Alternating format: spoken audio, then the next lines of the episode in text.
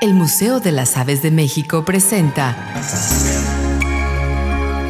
Avesitas. Conocer para valorar y conservar. La lechuza posera o tecolote llanero, como también se conoce, se alimenta de roedores, insectos, otros pájaros y reptiles. Pueden llegar a imitar el sonido de una víbora de cascabel y con eso ahuyentar depredadores que se acercan a su nido. Cazan de noche, aunque si tienen polluelos, se aventuran a salir de casa durante el día.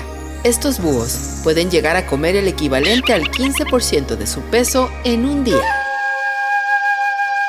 Avesitas. Conocer para valorar y conservar. Museo de las Aves de México, Hidalgo y Bolívar, zona centro en Saltillo, Coahuila.